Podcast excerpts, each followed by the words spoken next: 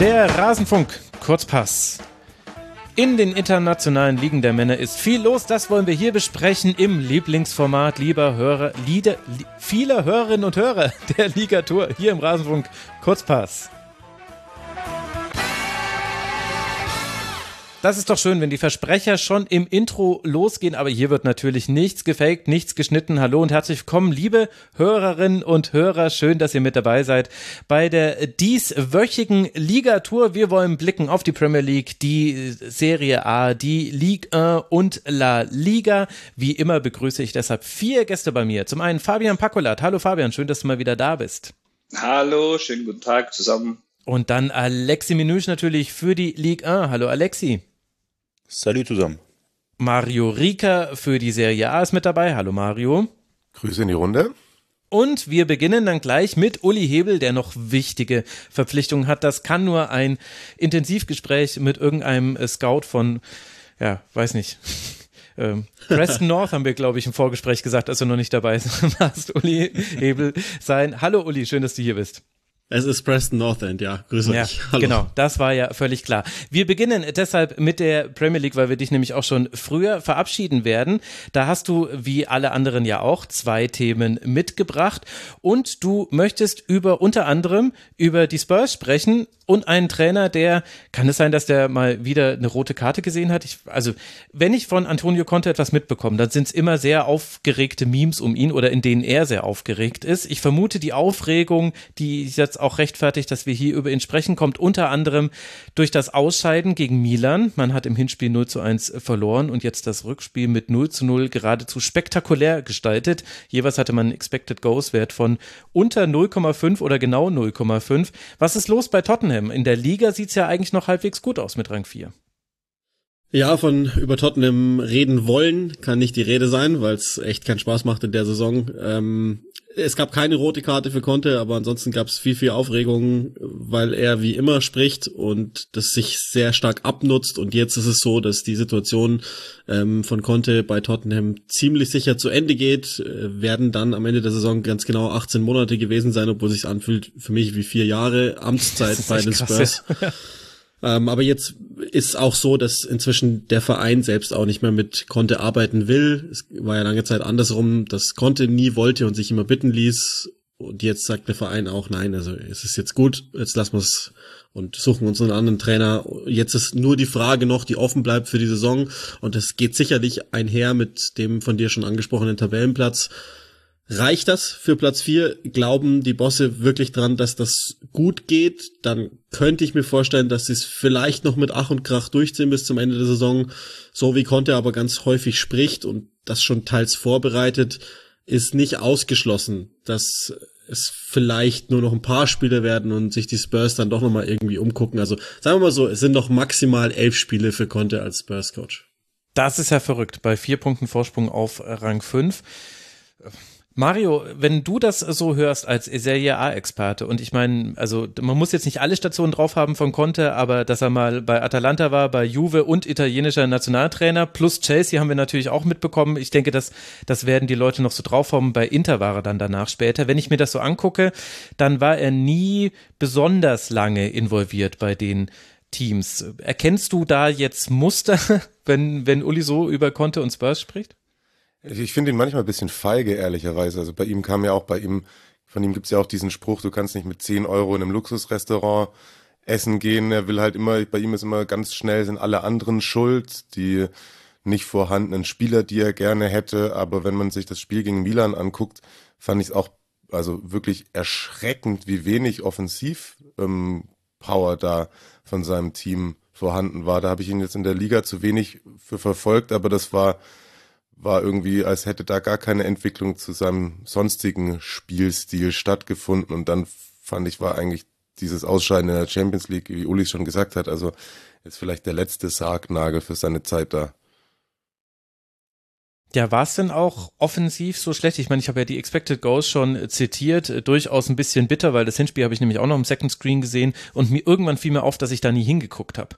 Dann dachte ich mir, lag das jetzt an mir oder ist da einfach nichts passiert? Und äh, dann habe ich mir die Statistiken angeguckt, und da waren es irgendwie so eins zu zwei Schüsse oder so nach 30 Minuten. Da dachte ich, okay, es lag wahrscheinlich nicht an mir. Nee, es lag definitiv nicht an dir. Das war äh, furchtbar. Also das, das ist ein Heimspiel zu haben in der Champions League und du bist ja absolut in Reichweite. Das ist jetzt keine Ausgangslage aller Frankfurt in Neapel, wo du ohnehin schon weißt, okay, wir müssen schauen, dass wir schnellstmöglich ein Tor erzielen, um irgendwie die, die wenigstens Imagination noch am Leben zu halten, sondern das war ja absolute Reichweite. Es hätte ja ein Tor sofort gereicht, um, um zumindest direkt die Verlängerung herzustellen. Und Milan war bei allem Respekt an beiden Abenden auch bestenfalls lala. Und was dann von Conte kam, war, war nix. Ähm, und ich will jetzt in der Liga nicht so weit gehen, dass ich sage, das war offensiv absolut gar nichts. Es gab schon teilweise ordentliche Ansätze. Sie sind schon, was die abgesonderten Torschüsse angeht, oben mit dabei qualitativ nicht so sehr, also das muss man dann nochmal einschränken, aber, und das ist neu unter Conte, sie sind vor allen Dingen auch bei den kassierten Torschüssen ganz oben mit dabei, mhm. auch da nicht in der Qualität, aber erstmals in, in Contes Karriere gibt's ähm, im Schnitt 1,4 Gegentore und bislang waren es immer unter einem Gegentor. Und ähm, das hat verschiedene Gründe. Zum einen da will ich ihn schon auch in Schutz nehmen. Der Kader ist nicht so breit und so stark, wie man denkt. Aber, und das muss man dann auch wiederum auf der anderen Seite sagen, er wusste ja, auf was er sich einlässt und er hat schon mehr bekommen als alle anderen Spurs-Trainer vorher zusammen. Und es ist genügend Qualität da, um genügend Dinge zu machen. Warum läuft es in der Offensive nicht? Das ist jetzt das, das ist ja das Spurs-Schicksal der letzten fünf Jahre. Die Abhängigkeit von Kane und Son ist ziemlich groß. Son mhm. performt überhaupt nicht in der Saison. Kane hat so Phasen, in denen er immer mal wieder leicht müde wirkt. Das ist jetzt aber meckern auf hohem Niveau. Also ohne Harry Kane würden die wahrscheinlich auf Platz 10 stehen. Insofern leichter Abrieb überall. Jetzt nach Bentancurs Verletzung ist, ist auch gar keiner mehr da, der die Verbindung schafft zwischen Abwehr und, und Mittelfeld. Also Heuber ist ein fantastischer Spieler, aber kein Spielmacher sozusagen.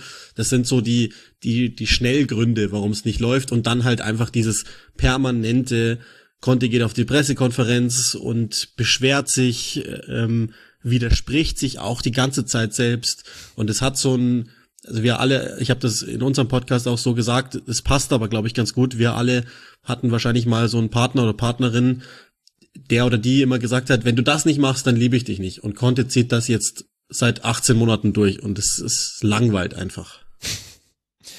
Ja, ver verrückt, wie sich auch so ein bisschen sein Ansehen jetzt dann doch gedreht hat, würde ich sagen, in den letzten Jahren. Aber lass mal von Conte ein bisschen wegkommen und mal über die Organisation Tottenham Hotspur sprechen. Denn eigentlich ist da ja sehr viel passiert. Das neue Stadion, die Ausrichtung. Man hat ja auch äh, Champions League Fußball gespielt. Das war jetzt ja auch nicht immer selbstverständlich in den letzten Jahren. Wo stehen denn die Spurs in ihrer Entwicklung in dieser Liga? Ja, das ist eine sehr gute Frage. Ähm, ich glaube, sie haben zwischenzeitlich ihren eigenen Wert und ihr eigenes Standing überschätzt. Deswegen ja auch dieses Stadion, was sich Daniel Levy ja mehr oder weniger dann zum, zur Lebensaufgabe gemacht hat, muss man ihm auslassen. Das ist ihm gelungen. Also wer mal da war, das ist schon, das ist schon okay, was da steht. Ähm, nichtsdestotrotz passt es natürlich weder in die Region äh, Seven Sisters Tottenham rundherum rein, noch passt es auch zum Verein irgendwie rein und noch geht's einher mit den sportlichen Leistungen. Ähm, das Problem bei den Spurs aus meiner Sicht war immer, das sagt sich natürlich leicht und so eine Kultur muss ja auch wachsen, aber das ist jetzt auch so. Das Dabeisein in der Champions League ist, ist viel, viel wichtiger und nimmt äh, sieben Achtel ein der, der Überlegungen als das Abschneiden in der Champions League. Und das verstehe ich immer nicht so sehr. Jetzt es gibt jetzt ein paar Sachen, wie man das deuten kann. Also Daniel Levy war immer jemand, der ähm, gerade im Auswählen von Funktionären ein super goldenes Händchen hatte. Das ging dann aber schief, als er Pochettino entließ, wobei ich das zum gewissen Grad damals noch verstehen konnte, aber seither haben sie ganz viel Geld und Zeit verschwendet und haben verschiedene Richtungen eingeschlagen. Das zeigt mir auch, dass sie nicht genau wissen, wer sie sind. Weil dann nehmen sie Jose Mourinho das alles äh, an Mourinho hat mir gesagt, okay, sie denken, sie sind jetzt so weit, dass sie gewinnen können. Haben dann den Kader total umgestellt, sind älter geworden, sind, haben sehr viel mehr auf Mentalität, auf Robustheit gesetzt in, in Käufen, haben durchaus für ihre Verhältnisse auch ein wenig Geld ausgegeben, ohne aber dann auch wieder all in zu gehen. Und dann geht Mourinho weg und sie dümpeln also witzigerweise vor dem vor dem äh, Pokalfinale lassen sie Mourinho, ich glaube elf Tage vorher gehen.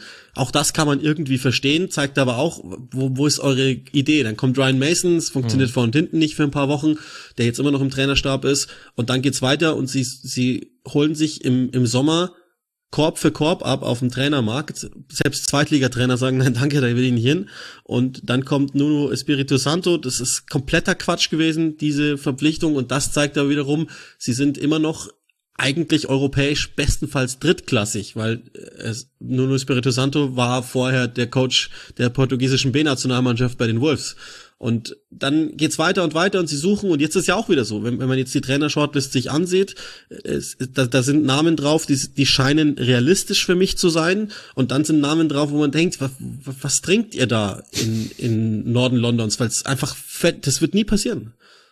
Und deswegen kann ich dir die Frage nur äh, unzureichend beantworten, weil ich glaube, der Verein selber weiß auch nicht ganz genau, wer er ist. Ich, manchmal leben sie in den Verhältnissen und manchmal äh, vergleichgültigen sie sich selber ein wenig. Das ist ja echt äh, einigermaßen absurd, aber man kann, man konnte es ja an den Transfers ehrlicherweise in den letzten Jahren schon immer sehen. Da waren auch immer gute Transfers mit dabei und äh, jemand wie ein Bantakur zum Beispiel hast du ja schon erwähnt, äh, dass der ausfällt, das merkt man dann und dann sieht man ja, welche Rolle er dann auch schon relativ schnell gespielt hat. Aber es waren auch viele so Transfers dabei, wo also ich hätte dann quasi anfangen müssen, dem nochmal hinterher zu googeln. Und das ist dann quasi das Zeichen dafür, also so ganz bekannt waren die Spieler jetzt nicht immer. Und das kann dann zwar auch, äh, kann auch dafür sprechen, dass sie nicht auf große Namen gehen. Aber, und ist es ja auch so, aber sportlich eben sieht man dann eben kaum was. Dann ist es eben doch immer Kane und Son und eben eine Defensive, die aber jetzt aktuell nicht mehr steht. Also die Spurs. Wir gucken, wie lange Antonio Conte das schafft und ob sich diese, dieser Verein irgendwann unter Daniel Levy, ob die sich dann ein bisschen definieren irgendwann. Aber naja, haben wir noch ein paar Jahre, das äh, zu beobachten. Und dann hast du noch ein äh, Thema mitgebracht und da könnte nämlich auch ein Trainerwechsel vielleicht anstehen. Du möchtest über Crystal Palace noch sprechen. Ich habe dann natürlich flugs nachgeguckt. Ja, wann hat denn Crystal Palace äh, zuletzt gewonnen? Denn in der Tabelle sieht das alles noch halbwegs okay aus. Rang 12, allerdings muss man auch sagen, nur drei Punkte Vorsprung auf den Abstiegsplatz. Und dann guckt man sich die letzten Spiele an und sieht, oh, Niederlage 0-1, 0-1, 0-1, okay, unentschieden, unentschieden, unentschieden. Letzter Sieg am 31. Dezember gegen Bournemouth, gegen die sollte man dann auch gewinnen, also außer man ist jetzt Liverpool, aber ansonsten haben jetzt viele gegen die gewonnen. Ist es quasi eine Formkrise, die da das Problem ist, oder warum wackelt da auch ein Trainerstuhl? Ähm, ja, Formkrise einerseits, ich glaube aber andererseits äh, vor allen Dingen Identitätskrise, weil ähm, Patrick Vieira in der letzten Saison ähm, mit einfachsten Mitteln einen sehr effektiven Spielstil hat prägen lassen. Der ist inzwischen vollends ausgerechnet, was auch nicht schwierig ist.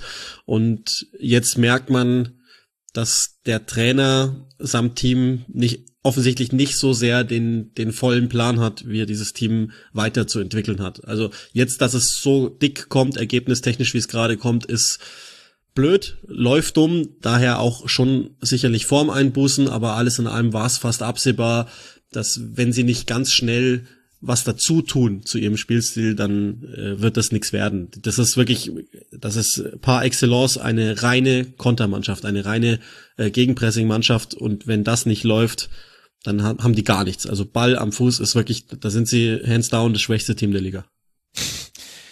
Krass, und wie wird das äh, da gesehen? Ich meine, Crystal Palace ist, äh, hat eine große Tradition, aber keiner von uns hätte jetzt erwartet, dass die irgendwie im oberen Tabellendrittel auf jeden Fall fix äh, mit dabei sind. Mhm. Wie ist die Stimmung vor Ort? Also ich glaube, das ist auch Grund dessen, warum Patrick Vieira noch im Amt ist, dass die Spitze bei Crystal Palace weiß, dass sie in der letzten Saison leicht überperformt haben. Ansonsten wäre er schon weg. Nichtsdestotrotz hat man sich schon bei Crystal Palace irgendwie gewünscht, dass man einen Schritt macht, weil sie ganz schön Geld in die Mannschaft investiert haben, seit Roy Hodgson da weg war. Das, vielleicht muss man es auch von daher nochmal sehen, woher man kommt sozusagen und welchen Fußball man mal gespielt hat. Dahin hat man sich schon entwickelt, das ist also schon mal ganz okay. Aber ähm, seit Hodgson weg ist, hat man die Mannschaft verjüngt. Man hat einige der interessantesten jungen Einzelspieler wenigstens im, im ganzen Land, auch englischer ähm, Nationalität im Kader. Deshalb kann man sich das immer ganz gut anschauen. Ähm, man hat aber sicherlich es nicht geschafft, einfach ähm, mal ein paar Spezialisten da einzuziehen. Also der Kader ist ziemlich ähnlich gebaut. Ahamada zum Beispiel vom VfB Stuttgart ist ja da im Winter jetzt hingewechselt und mhm. ähm, da hat mich sofort ein Kollege dann, der, der Crystal Palace täglich sozusagen verfolgt, äh, verständigt und gesagt, ja, was ist doch der nächste Box-to-Box-Spieler? ja, ich, ich weiß. Und sagt er, oh Gott, wo, wo will dieser Patrick Vieira hin? Will er sich selber einfach 16 Mal im Kader haben, nur in der Light-Version? Und die Antwort ist ja. Ja, ja, interessanter Gedanke. So habe ich da noch gar nicht drüber nachgedacht. Ja, er reproduziert ein bisschen äh, seine sportliche Karriere.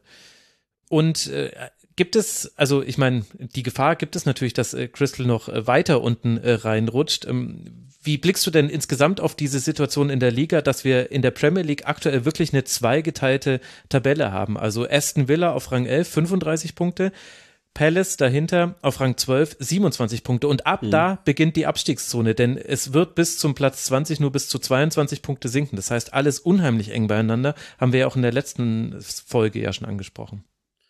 Ja, ich tue mich so schwer, dieses Jahr äh, wirklich vorherzusagen, wer absteigt. Also tue ich mich vor der Saison ehrlicherweise auch schon immer, weil es einfach hohe Qualitäten sind, die da in den Kadern jeweils rumlaufen.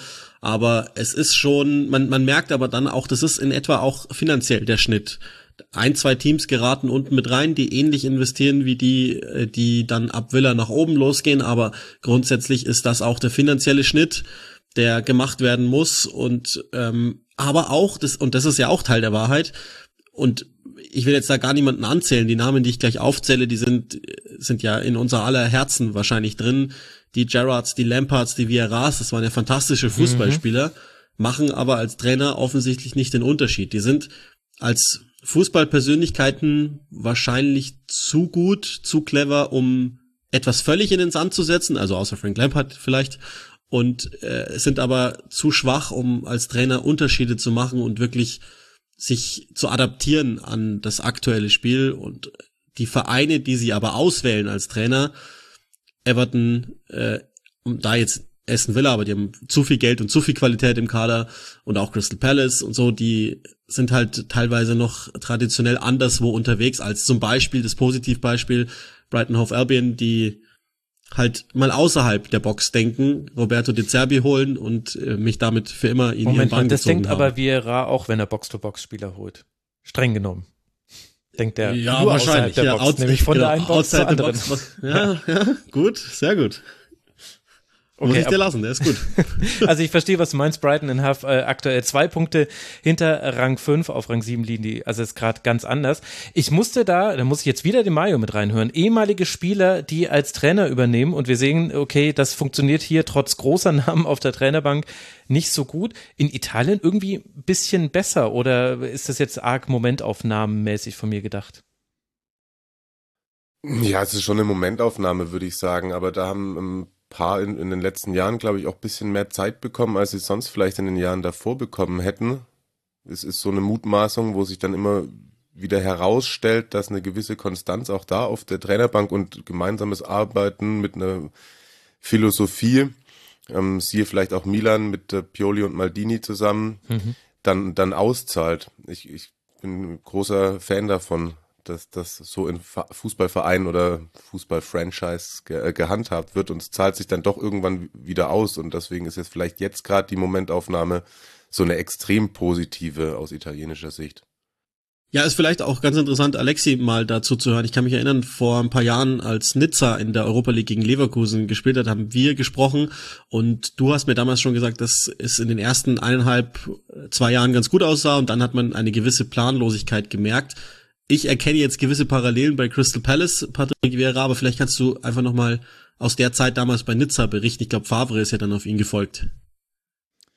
Ja, ich glaube, das hat nicht mal äh, Jahre gedauert, beziehungsweise nach ein paar Monaten war es für ihn schon, oder er hat den Eindruck vermittelt, dass, ja, dass er seinen Kader nicht mehr im Griff hatte und äh, dann auch, was er spielerisch oder seine Mannschaft äh, angeboten hat, das war einfach viel zu wenig, beziehungsweise auch nicht schön. Das war nur defensiv, nur äh, zerstörend. Und äh, da hat man sich schon gefragt, was macht eigentlich Vera da? Nachdem eine gewisse Euphorie herrschte, als er äh, verpflichtet wurde an der Côte d'Azur, weil er einen großen Name hat natürlich und ähm, einiges vorhatte. Aber ja, dann hat man gemerkt, ja, vielleicht liegt ihm England besser, aber ich hätte auch gedacht, dass er bei Crystal Palace, obwohl die, glaube die erste Saisonhälfte war okay. Ich war ja einmal im, äh, im Selhurst Park im Oktober gegen Wolverhampton, so privat dort und man hatte schon das Gefühl, dass er auch nach wie vor sehr beliebt ist bei den Fans und vielleicht der richtige Verein für ihn ist, so um, um wieder Kredit äh, persönlich zu verschaffen nach seiner schlechten Erfahrung bei Nizza. Aber man merkt schon, dass er zum Beispiel große Mannschaften, wie du gesagt hast vorher, Uli, über Gerard oder, oder, oder Lampard, dass ob die sich auf dem höchsten äh, Level äh, über, äh, ja, durchsetzen könnten, weil ein Gerard zum Beispiel war ja schon längst als würdiger Klopp-Nachfolger gefeiert, irgendwann mal in Liverpool, aber mhm. ist es immer noch aktuell oder ich glaube nicht daran, dass es stimmt, aber ein Gerücht äh, hieß auch, dass er der Nachfolger von Galtier in Paris wird in diesem Sommer. Ich weiß nicht, ob er, ob diese Spieler oder Ex-Spieler, Ex-Superstars äh, das Zeug haben, dauerhaft äh, sich durchzusetzen und was Vieira durchmacht jetzt seit Januar, wo die äh, Ergebnisse gar nicht mehr stimmen. Ähm, ob er halt auf dem höchsten Niveau wirklich da äh, für Begeisterung sorgen kann, weil wenn er sich schon mal bei Nizza und vor allem jetzt bei Crystal Palace nicht durchsetzt, dann braucht er nicht äh, von Arsenal zum Beispiel zu träumen irgendwann. Vielleicht ein kleiner Verein, äh, Vergleich dazu auch aus Italien, wenn man sich das da anguckt, also Pippo Inzaghi, äh, der deutlich mhm. erfolgreichere Spieler gewesen, als Trainer nicht so gut wie sein Bruder Simone, äh, Simone. Der ist zwar wieder im Aufstiegsrennen in der Serie B mit Ricina, aber immer wenn er in der Serie A war, ist es dann auch irgendwie von kurzer Dauer gewesen. Und andererseits, das spricht wieder, finde ich, für dieses Thema Momentaufnahme und bisschen Spielglück. Simone bei Inter, wenn der jetzt gegen Porto rausgegangen wäre, am Wochenende ist Juve, ähm, ist der Stuhl schon auch sehr wackelig da gewesen. Und jetzt ist, hat er aber wieder das Narrativ auf seiner Seite, dass er ins Viertelfinale gekommen ist. Ja, das kommt natürlich immer noch mal mit dazu. Ich glaube, da werden wir gleich mal noch mal ausführlicher drüber sprechen über Champions League und italienische Teams. Äh, vorher verabschieden wir aber Uli Hebel, denn der muss jetzt wahrscheinlich äh, die Eckball-Varianten in Bournemouth noch mal genau unter die Lupe nehmen. Uli, danke dir, dass du dir die Zeit genommen hast für die Ligatur und bis bald mal wieder hier im Rasenfunk. Sehr gerne. Viel Spaß euch noch. Danke dir. Mach's gut. Ciao. Tschüss. So, und dann machen wir doch direkt weiter, Mario, denn du hast es als eins deiner Themen mitgebracht, dass die Serie A sehr erfolgreich in der Champions League ist. Und zwar genau genommen ist es die erfolgreichste Champions League-Saison der Liga seit 17 Jahren. Gleichzeitig hast du aber ja gerade auch schon von Spielglück gesprochen. Also auch hier Momentaufnahme oder größere Entwicklung? Beides würde ich sagen. Also seit 17 Jahren ist zum ersten Mal drei Teams im Viertelfinale der Champions League. Wir hatten in den letzten vier Jahren vier unterschiedliche Meister, finde ich, was auch für eine Entwicklung oder die, die Klasse in der Liga spricht. Ähm, in Italien haben sie selber den höchsten Zuschauerschnitt der letzten 20 Jahre. Also das, finde ich, geht schon ähm, in eine richtige Richtung und das finde ich fußballerisch gesehen auch viel besser anzuschauen noch als vor ein paar Jahren aber gerade Inter hat dieses Jahr eigentlich sehr zu kämpfen, die ich vom Kader her, von der Breite her, von der Qualität, Qualität eigentlich sogar noch am wettbewerbsfähigsten auch in der Königsklasse betrachtet hätte. Und jetzt muss man sagen, dass die eigentlich von den drei Teams, also Napoli und Milan, sind die anderen zwei vermutlich das leichteste Los ist für die anderen Gegner, wenn die dann noch kommen sollten. Also da ist es schon auch ein bisschen Momentaufnahme. Und wenn man sich die letzten Minuten in Porto anschaut, haben sie da großen Dusel gehabt, dass sie da mit einem schönen italienischen 1-0 im Hinspiel und 0-0, also dem 90er Jahre italienischen Fußball sozusagen, mhm. da weitergekommen sind. Ähm, also da ist, glaube ich, immer noch nicht alles Gold, was glänzt, aber die, die Entwicklung ist, finde ich, deutlich zu erkennen, dass die in die richtige Richtung geht. Aber kann man denn jetzt schon sagen, woran das liegt? Ist das nur, in Anführungszeichen nur, weil die Dominanz von Juve mal aufgebrochen wurde oder liegt es an italienischen äh, Talenten? Ich meine, die Nationalmannschaft hat jetzt zwar nicht so erfolgreich abgeschnitten, das wissen wir ja, aber auch da haben wir ja das Zustandekommen der, des, des Ausscheidens oder der Nicht-WM-Teilnahme ja auch äh, gesehen. Da kommen halt auch manchmal dann Kleinigkeiten miteinander zusammen. Also was hat sich, was hat sich da im Größeren verändert? Also ich denke, der, der Einbruch der Juve-Dominanz ist schon auch mit ein Faktor. Das hat sicherlich auch für ein anderes Selbstverständnis wieder von den anderen Vereinen gesorgt. Im Inter hatte eine Zeit lang auch massiv Geld zur Verfügung, hat gut investiert, als sie dann eben auch mit, mit Conte Meister geworden sind. Italienische Talente würde ich in Klammern setzen, wenn wir uns, glaube ich, das war jetzt beim Champions League Spiel Milans, da waren die ersten elf Spieler keiner, einer mit einem italienischen Pass. Mhm. Also das ist schon auch was, was im Land selber kritisch gesehen wird, gerade im Hinblick auf die Entwicklung der Nationalmannschaft. Das muss man deutlich so sagen. Aber wie vorhin schon einmal angedeutet, ich finde, ähm, einige Vereine, gerade Milan und Napoli da rauszustellen, haben extrem gute, auch ähm, mit etwas mehr Weitblick Transferarbeit und Managementarbeit und äh, Strukturen des Kaders gesteckt, was, glaube ich, in den Jahren davor auch mit der Juve-Dominanz oft nicht der Fall war. Also bei Juve ist es ja selber immer noch bisschen so, dass da, das waren Vereine, die nie einen Umbruch oder einen sogenannten Rebuild dann mit, mit jungen Spielern angestrebt haben, sondern dann eher halt einen Pogba holen, dann ist Rabiot über mehrere Wochen der beste Spieler von Juve. Das finde ich, also ohne dem zu nahe treten zu wollen, aber das spricht so ein bisschen für sich. Und dann gibt es aber auch andere Vereine, die jetzt in der Champions League vielleicht nicht die Rolle spielen. Schauen wir uns Lazio an mit Sari, zum Beispiel, der da auch einige für, für Außenstehende vielleicht No-Names geholt hat, aber auch über mehrere Jahre jetzt sozusagen Spieler, die zu, zu ihm, zu seinem Fußballstil passen, geholt hat und jetzt auch wieder in den ersten vier um die Champions League mitspielt und nicht direkt wie bei Juve nach einem Jahr, weil er mit äh, CR7 nicht zurechtkam, dann wieder da äh, geschasst wurde, weil eben irgendwie der, der, immer der Plan immer nur für die nächsten sechs Monate gilt. Ich finde, das ist deutlich zu bemerken. Mario, ich hätte da eine Frage kurz zu dem Spieler von Milan, der, äh, den ich so ein bisschen verfolge aus spanischer Sicht. Das ist Brahim Diaz, der hier in Malaga geboren worden ist und hier die Jugendabteilungen durchlaufen hat, dann zu Guardiola zu Man City ist, dann über Real Madrid den Umweg jetzt zu Milan gefunden hat und dort jetzt gerade, glaube ich, so richtig durchstartet, oder? Der hat auf jeden Fall eine Entwicklung genommen, die, äh, die auch als positiv zu bewerten ist. Finde, der ist, hat eine, eine viel größere, wenn du ihn damals vielleicht auch verfolgt hast, ich finde sein Problem war oft, dass er keine Ruhe am Ball ausgestrahlt hat, damit mhm. selber sich auch in Situationen gebracht hat, in denen er deswegen in der Entscheidungsfindung der Spielübersicht ähm, arge Defizite hatte, was er in seiner Position schon auch da ähm, im offensiven Mittelfeld oder so ein bisschen fluide da rumturnend nicht allzu unwichtig ist, möchte ich mal meinen. Und das ist ihm, äh, gelingt ihm jetzt immer besser hat aber trotzdem immer noch so seine Auf und Abs, hat mhm. aber in jedem Fall profitiert davon, dass in der Mannschaft eine gute Mischung aus Jung und Alt, ähm, Alt herrscht und ihn, glaube ich, da auch viele, viele um ihn herum, ähm, gerade auch Ibra, der ein wichtiger Faktor war, das hat man gemerkt, als er verletzt war, dass der schon ein bisschen mehr war als nur ein Maskottchen. Davon hat er sehr profitiert und ich, ich bin mir sicher, dass die Entwicklung von Brahim Diaz noch nicht ganz am Ende ist und man dem in den nächsten Jahren noch ganz gut beim Fußballspielen zugucken kann, ja. Ja, man hat auf jeden Fall den Eindruck, dass es besser jetzt für ihn passt bei Man City und Real. Das war wahrscheinlich noch ein Schritt äh, äh zu schnell nach oben.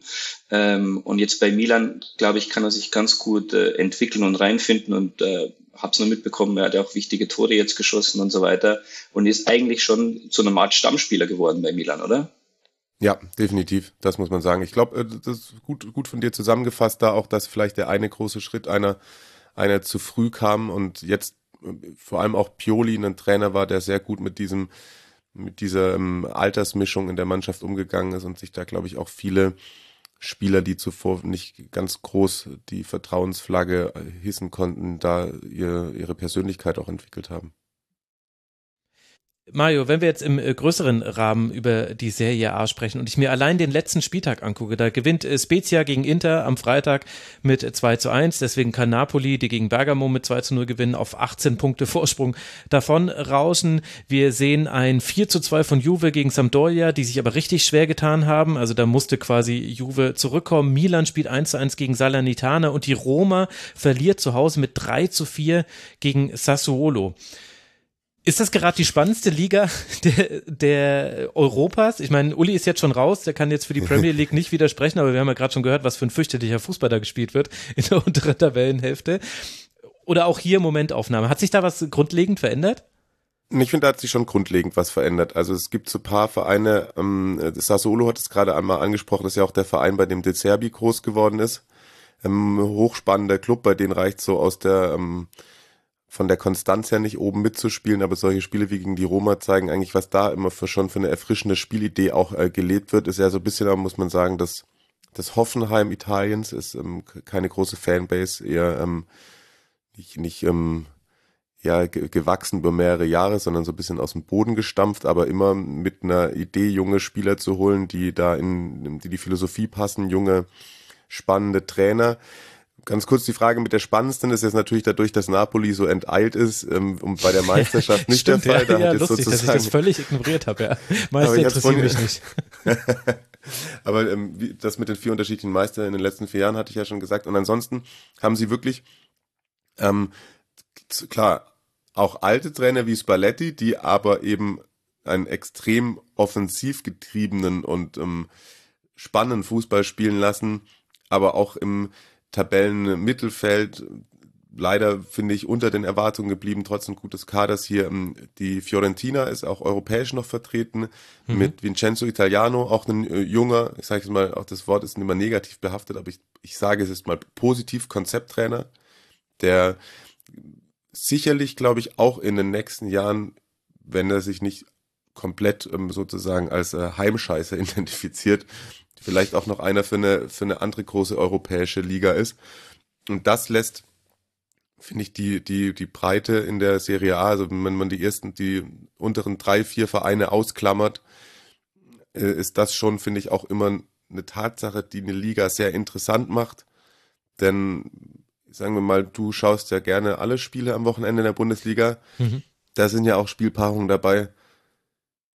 Die würde ich muss, nee, ich muss an der Stelle abbrechen. Wir wissen alle, was du sagen willst. Und das ist korrekt. Ja. Ja, ist ja äh, also eine sehr positive Entwicklung äh, und auch äh, glückliche Fügung, äh, dass äh, du jetzt äh, zusammen äh, mit Marius zusammen den Serie Amore Podcast gestartet hast. Also ja nicht jetzt, sondern ja schon vor einiger Zeit, aber da seid ihr in ein gutes Zeitfenster hineingekommen, möchte ich mal behaupten, in der Serie A. Glückwunsch dazu. das stimmt. Auf jeden Fall gutes Timing. Kann man sich jeden Spieltag sehr gut angucken.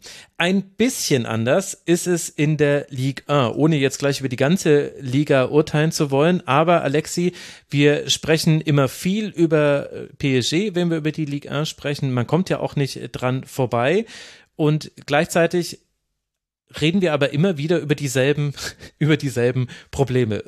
PSG schafft nicht den großen Erfolg auf europäischer Ebene und national in der Regel gewinnt man die Liga in der Regel auch mit einigem Vorsprung. Auch jetzt ist man ja wieder zehn Punkte voraus vor Marseille, die jetzt so eine kleine, so ein kleines Tal durchlaufen jetzt in den letzten Pflichtspielen. Du hast mir jetzt angekündigt, dass du mir jetzt end endgültig mal erklärst, warum die Stars bei PSG ihr Potenzial nie auftrumpfen, äh, aufrufen und dann aber anders, andernorts auftrumpfen. Jetzt bin ich äh, sehr gespannt. Woran liegt es? Ist es die Pariser Luft? Womöglich, ja. Und die, das Nachtleben. es ist so, dass äh, es gibt halt so viele Beispiele, wo Spieler kommen und, und haben so einen, einen hohen Marktwert und, und haben, sind alles Hoffnungsträger. Und dann liefern die nicht mehr bei, bei PSG. Du hast äh, natürlich aus deutscher Sicht den Julian Draxler als bestes Beispiel, der ja ähm, für 38 Millionen damals, ich glaube 2017 aus Wolfsburg kam und dachte, er startet jetzt eine fantastische Karriere und der hat in fünf Jahren eineinhalb gute Spiele gehabt. Und dann hast du vielleicht das beste Beispiel, kann mich wahrscheinlich der Mario bestätigen, Weinaldum, der auch mit großer Hoffnung aus Liverpool kam, bei PSG nur ein Phantom war, nie sein Potenzial ausschöpfen konnte und jetzt bei der Roma nach seiner langen Verletzung äh, wieder, glaube ich, ja, äh, Fuß fasst, äh, immer besser wird und eine wichtige Rolle spielt. Und man fragt sich, warum diese Spieler bei PSG gar nicht liefern. Natürlich hat das mit dem Druck zu tun, der ist immens. Dann hat das auch mit, damit zu tun, dass die drei Außerirdischen vorne, Neymar, Messi, Mbappe, die, die anderen Spieler irgendwie ja dafür sorgen, dass sie halt nicht ihr Potenzial ausschöpfen, weil sie einfach dermaßen polarisieren und alles dominieren in der, in der, in dem Kader, in der Kabine, dass sich diese Spieler nicht befreien, nicht aufspielen können, nicht befreit spielen können. Und äh, das ist bei allen Spielern, die gerade ausgeliehen sind, wie Draxler, wie Icardi, ähm, der auch bei Galatasaray auf einmal äh, Tore am Fließband, wie am Fließband schießt. Und alle diese Spieler kommen jetzt im Sommer zurück. Und da sind wir alle gespannt, wie, wie es dann weitergeht. Aber es ist schon ein großes Problem.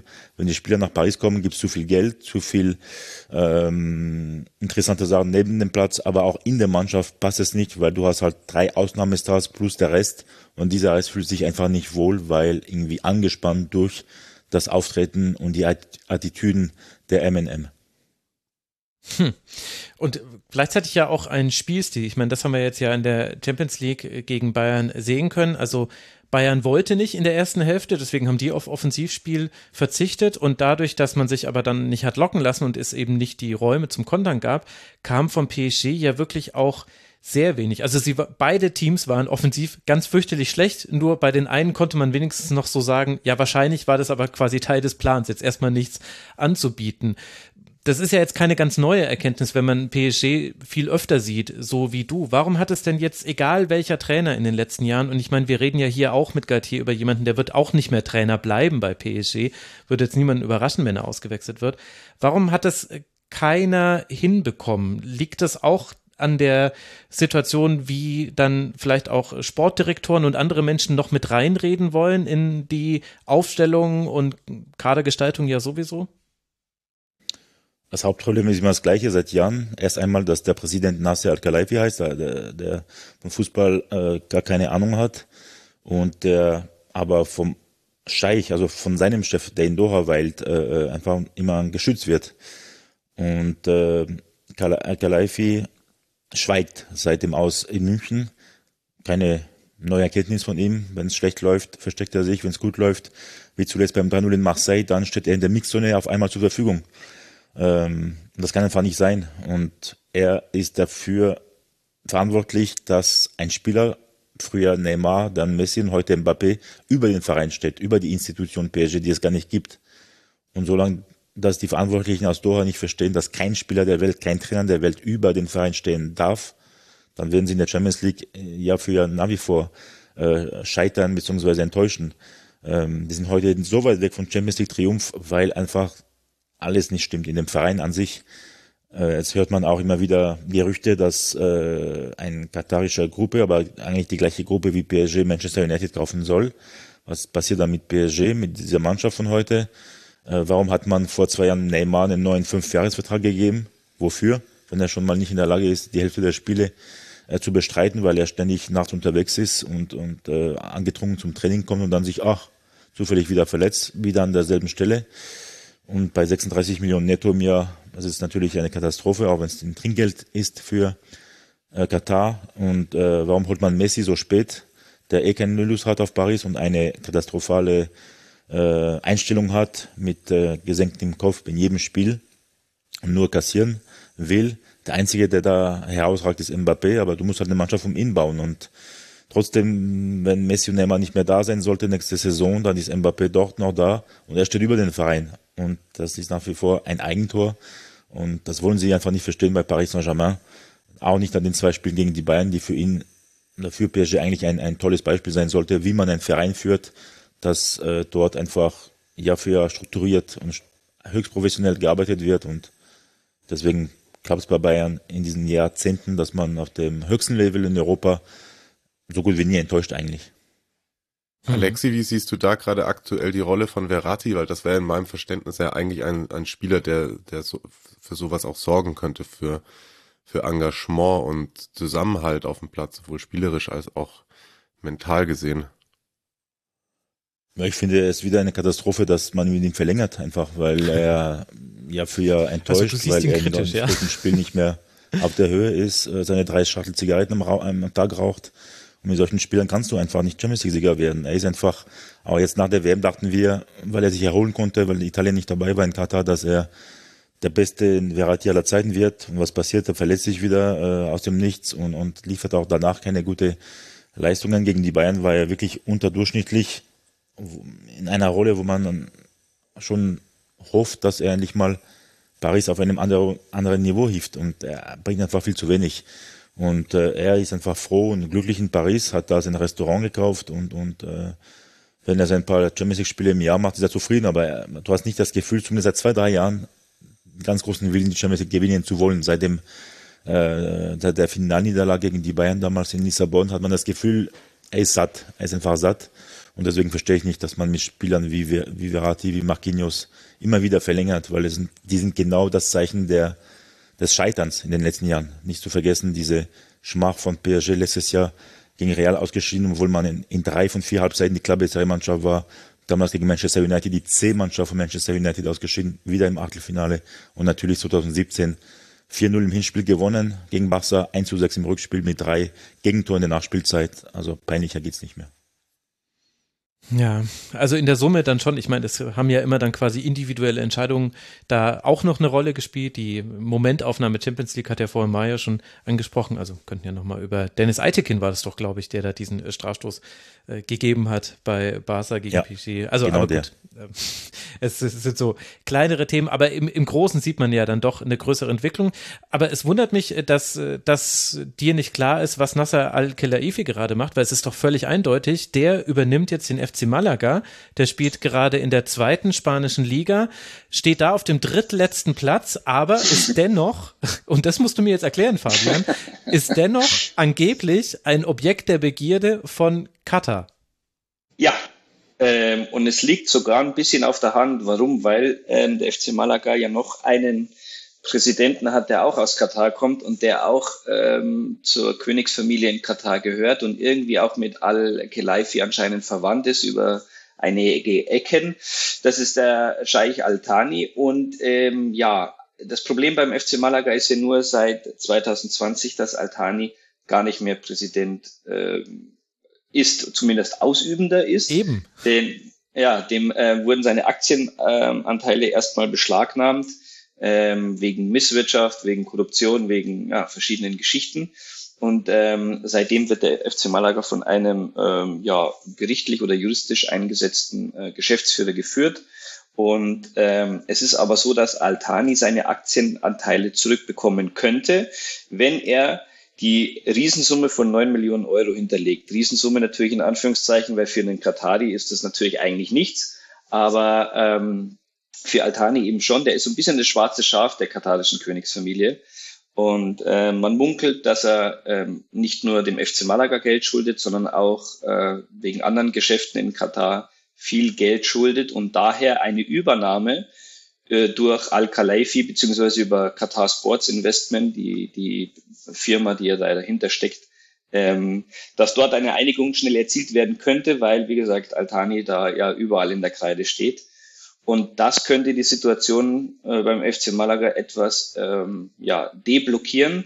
Denn im Moment ist es tatsächlich so, dass der Verein, äh, dass dem Verein komplett die Hände gebunden sind, was, äh, was Investitionen oder was, was allgemein die Entwicklung anbelangt. Ähm, denn ja, der Scheich, wie gesagt, hat seine Aktienanteile im Moment ähm, ja, gepfändet äh, sind und auf der äh, gleichen Seite noch ein Gerichtsverfahren äh, schwebt, äh, in dem noch nicht ganz klar ist, ob ihm, dem Scheich, überhaupt 51 Prozent der Aktienanteile gehören oder sogar noch 97 Prozent. Da ist noch eine dritte Firma involviert, die mal mit investiert hat zwischendrin. Und äh, es ist also großes ähm, juristisches Chaos, aber äh, Nasser Al-Khelaifi oder Qatar Sports Investment könnte der Schlüssel sein, dieses Ding schneller zu lösen, als es die juristischen Mühlen äh, hinbekommen würden. Okay. Hat man jetzt nicht ganz verstanden, oder? Naja, naja, wir haben ja hier schon über Malaga gesprochen und wir wissen ja auch, dass du der Malaga-Experte bist, weil du ja auch äh, dort äh, beheimatet bist und so weiter und so fort. Deswegen äh, komplett neu kamen jetzt manche Sachen nicht für mich und dennoch würde ich es jetzt ganz gerne nochmal zusammenfassen und du widersprichst einfach, wenn was falsch ist. Also, Malaga ist ja schon länger ein Verein, der quasi Investoren geführt ist, beziehungsweise wo der Präsident eine Mehrheit hält. Ob das jetzt 51 Prozent oder 97 Prozent ist dann ja für die Gerichte noch relevant, aber er hatte auf jeden Fall das Sagen. Äh, Malaga, äh, sportlich lief es da nicht gut. Jetzt ist es so, dass Altani, er durfte nicht mehr äh, sein Präsidentenamt ausüben. Wie habe ich mir denn aber das vorzustellen, wenn dann ein Gericht darüber oder das, das eben fändet? Also mussten dann einfach die sportlichen Verantwortlichen sich nicht mehr mit dem Präsidenten abstimmen? Gab es dann einen Richter oder eine Richterin, die gesagt hat, okay, cool, ich mache das jetzt? Also das, das habe ich noch nicht so ganz verstanden. Wie? Genau, so ist es eigentlich, Max. Also so, du hast es schon ganz gut angerissen. Ähm, Altani hatte gar kein Sagen mehr und hatte auch keine Mitarbeiter mehr im Verein, die ihm irgendwie zuarbeiten oder Informationen stecken konnten. Das war komplett weg. Es gab eine Richterin in dem Fall, die ähm, einen Geschäftsführer eingesetzt hat und die sind im äh, stetigen Austausch, was Entscheidungen anbelangt. Dieser äh, Geschäftsführer muss alle Entscheidungen sich von der Richterin absegnen lassen. Und ähm, finanziell hat er einen richtig guten Job gemacht. Der FC Malaga war ähm, ja, tief verschuldet. Ähm, als er übernommen hat, 2020, steht jetzt finanziell sehr gut da. Aber man hat natürlich auch gemerkt, dass sportliche Kompetenz jetzt nicht mehr da ist. Und äh, dementsprechend ging es äh, steil äh, bergab. Also ich meine, es ging ja schon seit ähm, seit eigentlich diesem Viertelfinale der Champions League gegen Dortmund, dieses berühmte 2013, ging es eigentlich nur bergab für den FC Malaga. Zuerst in der ersten Liga ging es die Plätze runter, dann in der zweiten Liga und jetzt stehen wir tatsächlich kurz vor dem Schritt in die dritte Liga. Zehn Punkte Rückstand auf das rettende Ufer bei noch zwölf verbleibenden Saisonspielen. Das wird eine ganz, ganz harte Nummer. Außer vielleicht einer aus Katar lässt ein paar Geldkoffer rüberwandern zu irgendwelchen Schiedsrichtern oder Verbänden. Das ist in Spanien ja auch ähm, gern gesehen, sage ich jetzt mal vorsichtig. Aber das Aber ist ich vermute, ich, ich hoffe zumindest nicht, wenn eine Richterin äh, die Geldkoffer freigeben muss. Na, äh, das, äh, das wahrscheinlich nicht, aber da schalten sich dann wahrscheinlich wieder irgendwelche Mittelsmänner ein. Aber es ist wirklich ähm, sehr, sehr dubios, was passiert ist. Du hast es richtig angesprochen. Ich reise noch mal kurz ab. 2010 hat Altani den Verein erworben, damals 97 Prozent der Anteile. Ähm, er hat es innerhalb von drei Jahren mit Wahnsinnsinvestitionen geschafft, ins Viertelfinale der Champions League zu kommen mit unglaublichen Spielern. Ähm, hat dann aufgrund dieser Niederlage sich betrogen gefühlt, unter anderem von der FIFA, hat dann sein, seine Freude am Verein verloren, hat dann eigentlich nur noch Geld aus dem Verein rausgezogen, ähm, vor allen Dingen auch für private Zwecke. Und ähm, so ging sportlich bergab. 2020, wie gesagt, wurde er dann auch ähm, gerichtlich abgesetzt. Und jetzt stehen wir da als drittletzter Verein in der zweiten Liga. Und ähm, ja, und so bitter wie es klingt eigentlich, zumindest aus meiner Sicht, ist die einzigste Lösung tatsächlich jetzt ähm, eine schnelle Lösung zumindest, dass äh, Nassar Al-Khalefi von PSG oder die Qatar Investment Sports Gruppe den Verein kauft und damit diese prekäre Situation äh, ja, entblockieren würde. Ansonsten ähm, gibt es einen Schritt in die dritte Liga und wir müssten warten, bis das Gericht irgendwann entscheidet, wer was wem gehört, um dann den Weg frei zu machen, vielleicht für neue Investor äh, Investoren. Also mit Investoren die Premier League einholen, ist ja so ein äh, beliebter, beliebter äh, Thread von Khaled Nahar auf der auf Twitter, kann ich sehr empfehlen. Das ist jetzt eins von mehreren Beispielen, dass man da sehr gut einreihen könnte. Und aber trotzdem habe ich eine Sache jetzt noch nicht ganz verstanden. Also ich, ich äh, kann quasi nachvollziehen, dass es eine Nähe gibt zwischen Katar und dem FC Malaga und dass es ja dann auch easy money wäre, sage ich jetzt mal. Also du kriegst wahrscheinlich für wenig, für wenig Investment kriegst du dann eben halt auch einen Verein, der ja auch eine gewisse Tradition hat. Aber du kriegst da eben auch einen Verein, bei dem ja jetzt einfach seit zehn Jahren sportlich eigentlich wenig bis gar nichts funktioniert, der ziemlich, mit ziemlicher Sicherheit in die dritte spanische Liga absteigt was könnte denn ein strategisches Interesse von Katar da überhaupt dahinter stecken, sich den FC Malaga zu sichern? Ja, man hat natürlich ein wahnsinnig äh, großes Potenzial hier, ein tolles Umfeld, man hat eine, ein, ein, tolles Stadion, man hat ähm, eine große Stadt, man hat hier an der Costa del Sol natürlich nicht nur äh, einen Fußballclub, der FC Malaga heißt, sondern in Marbella und in äh, anderen Küstenregionen sehr viel internationales, zahlungskräftiges Publikum.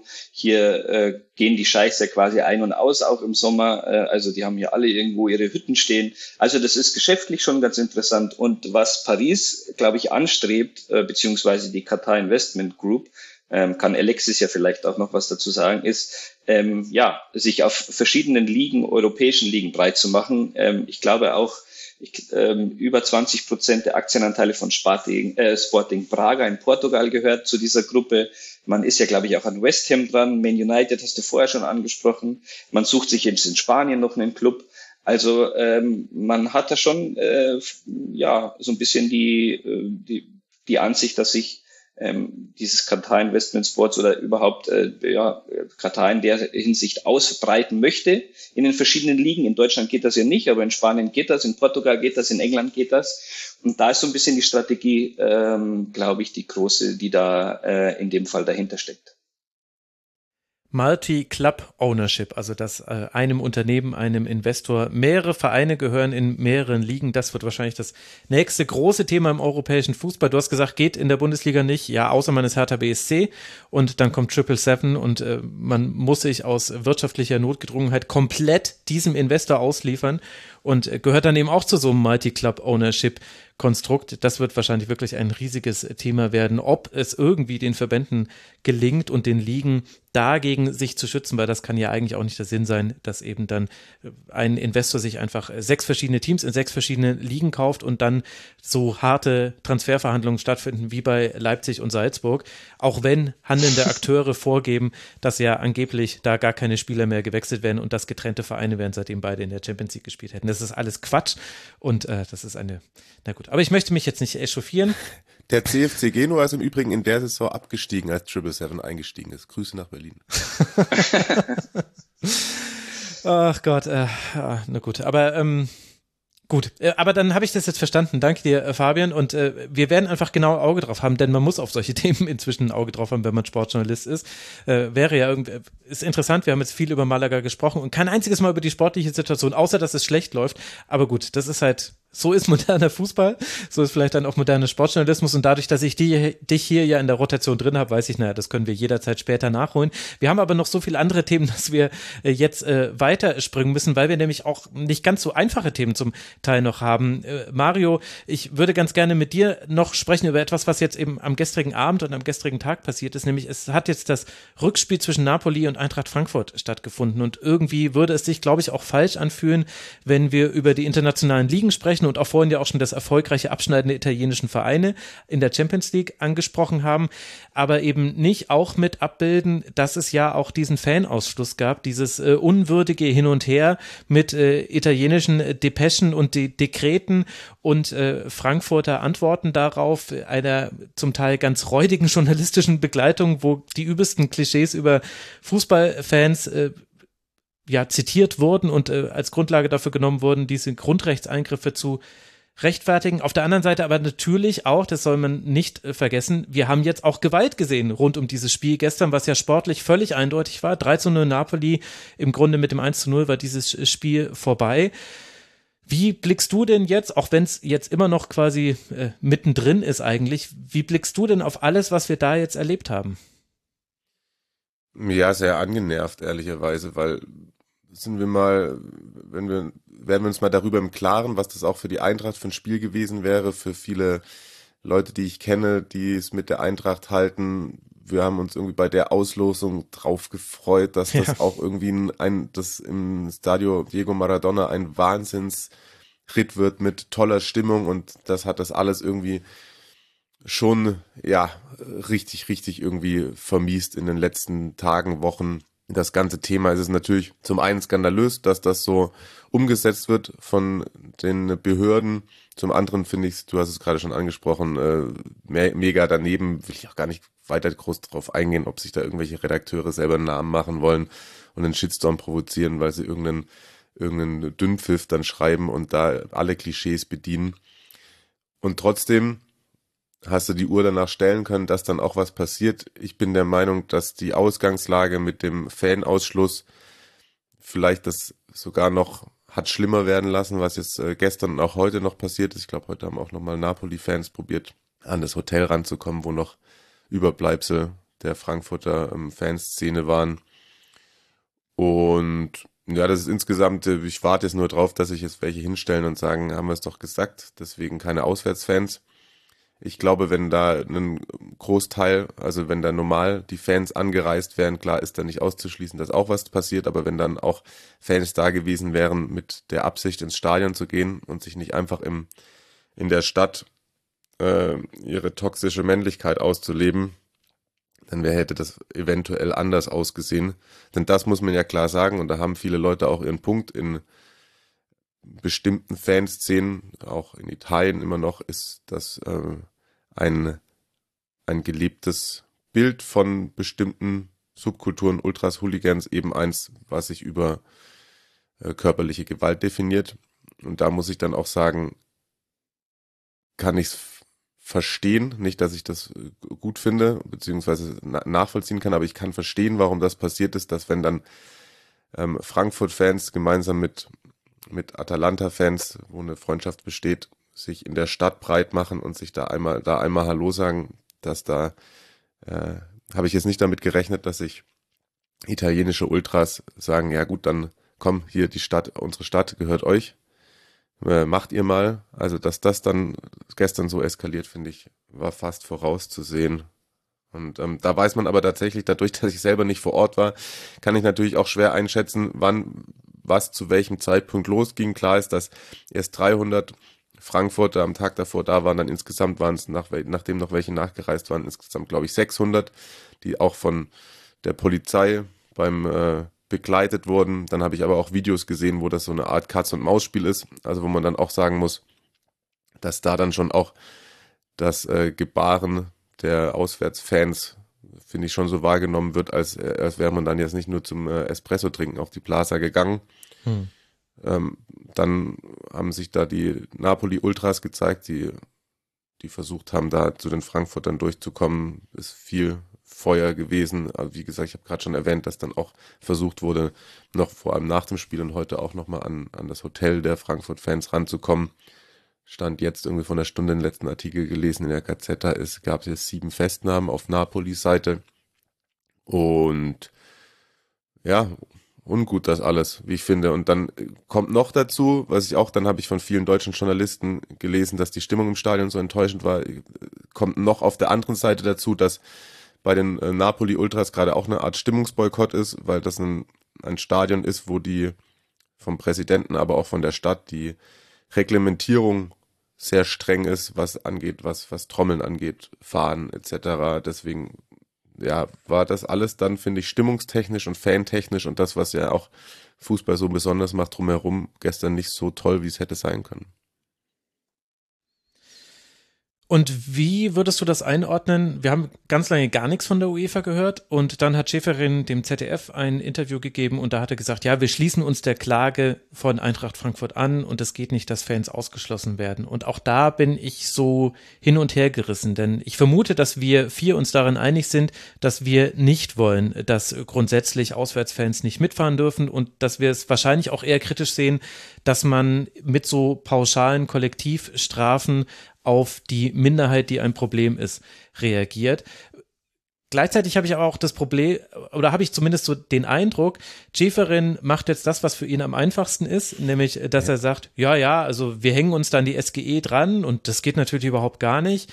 Aber er wäre ja der Einzige, der mit wiederum Sanktionen gegenüber den italienischen Vereinen und die Vereine, also das täte mir jetzt auch leid, auch für die Fans und so weiter. Aber er könnte ja ganz schnell was machen. Wenn er jetzt sagt, ja, sorry, wenn ihr für die Sicherheit nicht gewährleisten könnt, was ja die Grundlage war dafür, Fans den Zugang zur Stadt zu verbieten, ja, dann dürft ihr halt eben auch keine eigenen Fans oder ein Spiel auf neutralem Boden. Also Schieferin könnte ja eigentlich ganz viele Dinge machen. Stattdessen setzt er sich jetzt hin und sagt, nee, nee, ich bin voll auf Seite der Eintracht.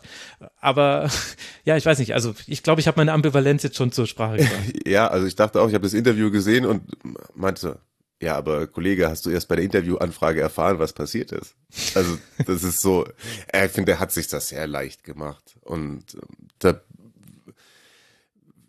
wirkt auch so, als wäre das ein, ein Voraufgriff, Vorausgriff auf was eventuell noch alles kommen kann, aber dann muss man ihn eben auch klar an den jetzt gesagten Worten ähm, dann, da, daran dann nehmen. Wenn, denn wenn er, wenn er das jetzt so sagt und hofft, da wächst genug Gras über die Sache bis zum nächsten Präzedenzfall, dann wäre das auch nicht verwunderlich, weil das machen Sportpolitiker äh, eh ganz gerne. Aber jetzt hat er sich ja klar zumindest zu einer Aussage hinreißen lassen, an, den, an der man ihn messen kann. Ja, andererseits dauern halt diese Verfahren immer so lange. Also es wird ja wieder mhm. juristisch, es wird ja wieder so sein, dass ein Gericht irgendwann sagen wird, ja, das war juristisch nicht haltbar, weil man darf das halt nicht machen. Es gibt halt, es gibt halt Menschenrechte, zu denen gehört auch eben, dass man sich frei bewegen kann und so läuft's ja immer, aber das passiert halt in ein paar Jahren und dann interessiert es niemanden mehr oder es ist nicht mehr so wichtig. Und gleichzeitig gibt es ja auch scheinbare Gegenargumente. Also wir haben ja Gewalt im Fußball, wir haben ja äh, auch Fans, die wirklich Hooligans sind. Und Hooligans sind nicht gleich Ultras, aber es gibt quasi eine Schnittmenge zwischen den beiden, auch wenn die sich vielleicht sogar intern voneinander abgrenzen. Das ist von außen dann auch wirklich schwer zu bewerten. Da verstehe ich dann auch, dass das auch manche Beobachterinnen und Beobachter nicht mehr hinbekommen. Äh, Fabian, Alexi, ich würde euch da ganz gerne mit, mit reinholen, weil das gibt es ja in jeder Liga, dass es ein Problem mit Gewalt unter Fans gibt und irgendwie jedes Land versucht, was äh, dagegen zu tun, aber anscheinend geht keiner den Weg, nicht mal mehr jetzt die, der deutsche Fußball, äh, den wir hier lange hatten, nämlich, dass man eben über letztlich Sozialarbeit in Fanabteilungen, in, äh, in, in, dieser Arbeit quasi versucht, dem entgegenzuwirken, sondern es scheint irgendwie so ein, ein, einen Hang zur Repression zu geben, würde ich jetzt fast schon sagen. Ich weiß nicht, Fabian, wie guckst du auf sowas? Ja, ganz schwierige Kiste natürlich. In Spanien haben wir jetzt zurzeit vielleicht weniger äh, Gewaltgeschichten in den letzten Monaten und Jahren gehabt, aber dafür wieder extreme rassistische ähm, mhm. äh, Vorkommnisse, die sehr, sehr unschön sind und die natürlich auch hauptsächlich von, ich sage jetzt mal, den Ultraecken kommen.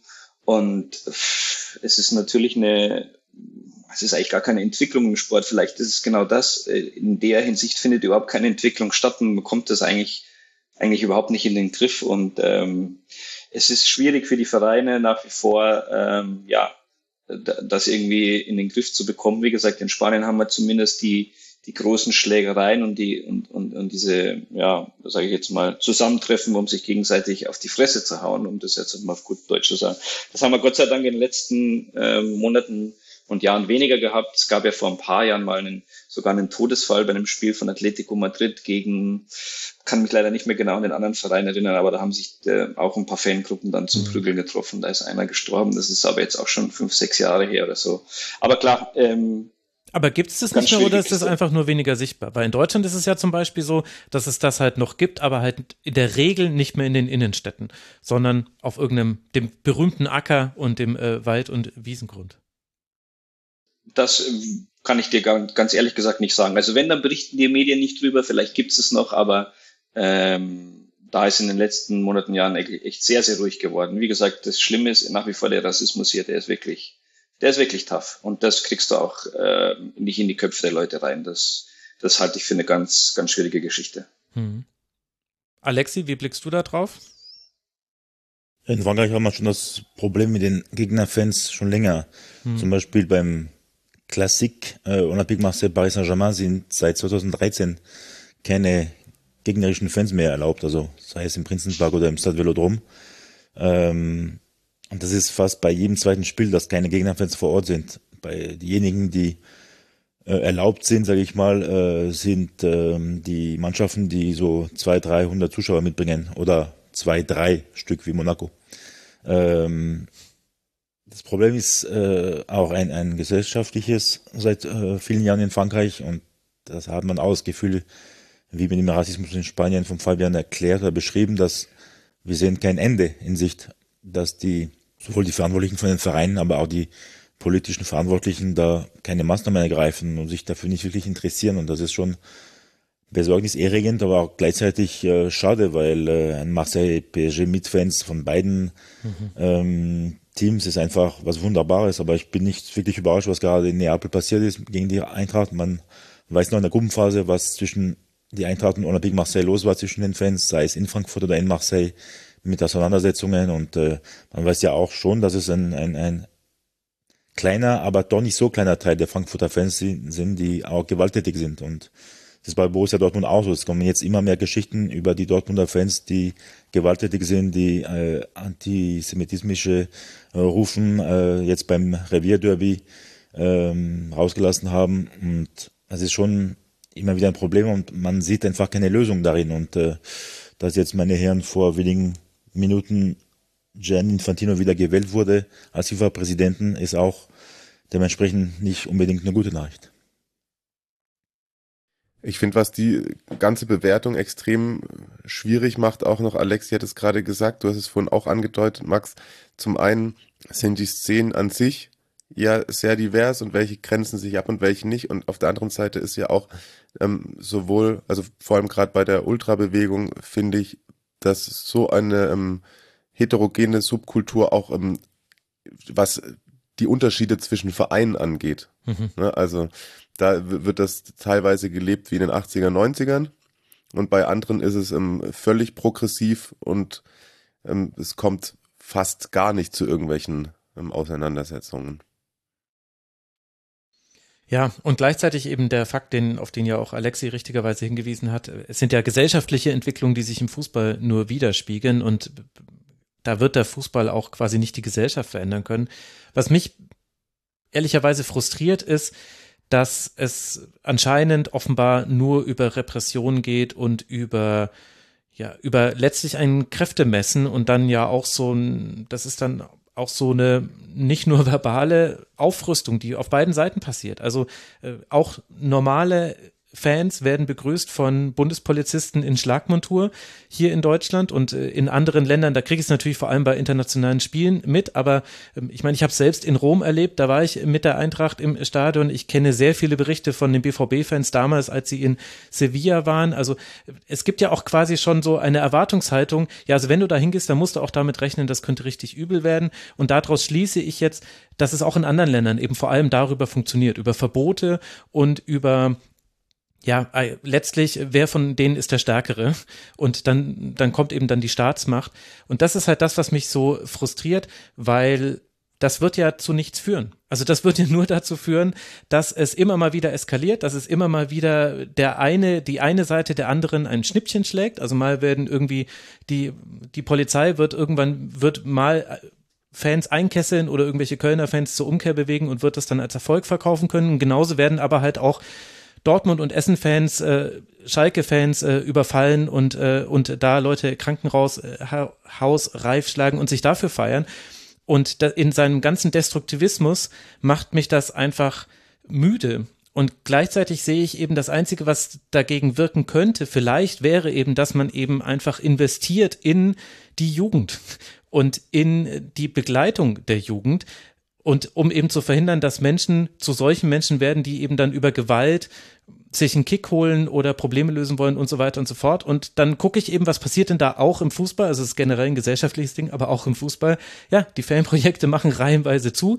Ihnen wird Geld entzogen. Die sagen schon seit ganz vielen Jahren, dass sie eigentlich zu wenig Geld haben und da tut sich nichts. Und das ist das, was, wo ich mich dann auch manchmal frage, warum der Journalismus, jetzt so ganz allgemein gesprochen, so selten bei diesen Themen rauskommt, wenn wir über Gewalt im Fußball sprechen, sondern ich habe das Gefühl, es hört immer bei der Pyrofackel auf, dass sich da drüber aufgeregt wird. Und da kann man sich ja drüber aufregen. Es ist ja auch verboten. Aber warum kommen wir denn nicht zu dem, ja, was könnte man denn konstruktiv machen? Und ich habe das Gefühl, genau dasselbe passiert hier gerade bei der Napoli-Eintracht Frankfurt-Sache auch, die ja auch nur ein Beispiel von leider vielen ist. Ja. Ja, volle Zustimmung. Und da, die, die Fanprojekte finde ich auch ganz wichtiges Thema. In vielen Städten ist ja dann fast eher eigentlich der, der Freundeskreis, die Ultragruppierung, äh, die, die die Arbeit von Streetworkern oder Fanprojekten übernimmt und vielleicht auch Auffangbecken ist für ja, ziellose, ziellose Heranwachsende, die ja, auf der Suche nach irgendetwas sind. Hm.